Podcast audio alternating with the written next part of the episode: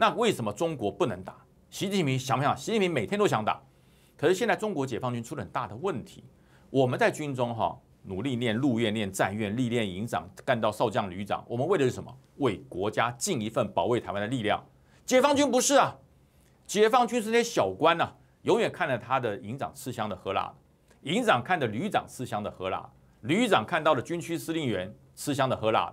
他唯一要向上爬的目的就是我要跟他一样，我要吃香的喝辣的。我的儿子也要到美国去念书，我的女儿也要送到美国去进修，我的财产要跟他一样多。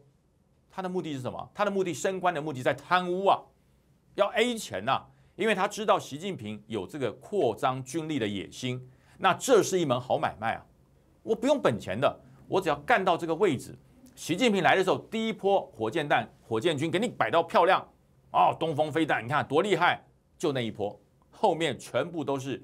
灌水那不是真的灌水啦，就是偷斤减两的意思。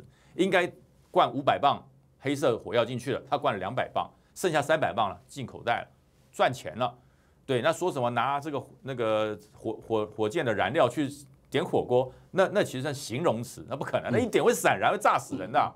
他就是说把这个钱 A 下来啦，对不对？拿去做自己家用了，是这个意思。